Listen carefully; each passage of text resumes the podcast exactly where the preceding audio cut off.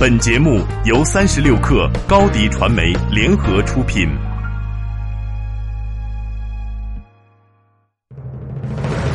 大家好，我是朱啸虎，让一部分人先听到未来，推荐您收听八点一刻。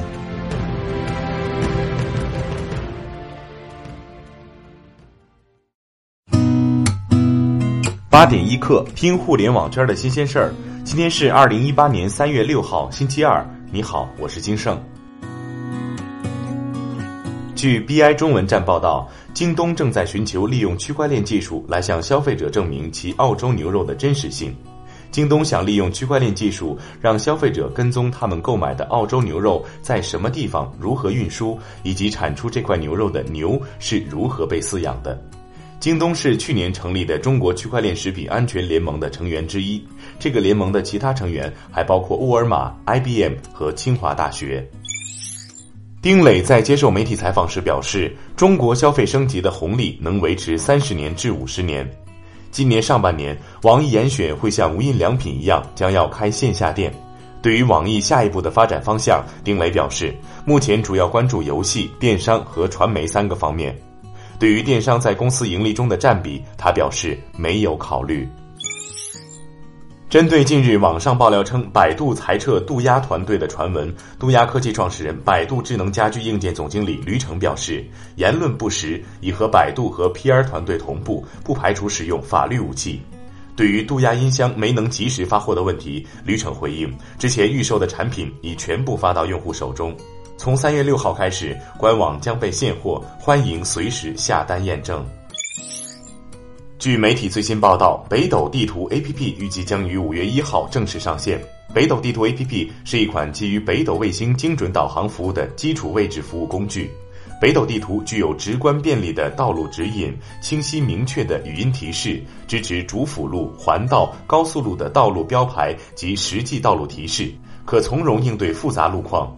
大家最关心的定位和导航精度方面，北斗地图目前可以做到一米之内，精确到具体某个车道，能把位置服务精确到厘米级。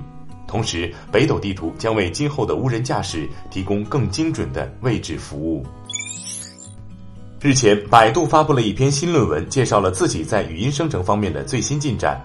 百度新开发的语音生成系统不仅可以把说话声音从固定的一种增加到了上千种，得以模仿数千个不同说话者的声音，而且每一个说话者只需要不到一个半小时的训练数据，听起来有点像柯南的变声器呀。春节后，伴随天气转暖，骑共享单车的人也越来越多。许多用户发现，时隔一段时间，当他们再次打开摩拜和 ofo 应用时，等待着他们的是收费提示界面。摩拜用户反映，原本优惠价格为每月两元的骑行月卡，已经恢复为原价每月二十元，季卡价格也由每月五元调整为每月六十元。ofo 用户则发现，免费联名卡以及一块钱购买月卡的活动也取消了。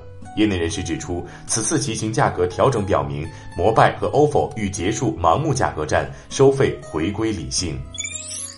诺基亚公司在智能手机市场巅峰时期，曾经在印度金奈运营一座巨型手机工厂，年产手机一亿部。不过，这座工厂后来被关闭。据外媒最新消息，富士康集团和当地政府的谈判已经进入了最后阶段，富士康有望重启这座手机工厂。中国手机品牌在印度的攻城略地，也激活了富士康的手机代工业务。二零一八年底，富士康在印度的手机制造能力准备翻一倍，达到三千万部。目前，富士康旗下的一些子公司正在印度寻找合适地点扩建工厂。如果富士康集团能够早日促成诺基亚金奈工厂重新启动，将有助于其扩大手机产能的计划。最后，我们来了解部分城市最新的天气情况。北京今天多云转阴，零下三度到七度；上海多云转小雨，八度到十二度，有三级风；杭州多云转阵雨，八度到十一度；深圳阵雨，十九度到二十三度，有三级风。上海、杭州和深圳的朋友们外出别忘了携带雨具，雨天路滑，驾驶车辆注意减速慢行。以上信息由中国天气通提供。好，今天就先聊到这儿。责编：彦东，我是金盛，八点一刻，咱们明天见。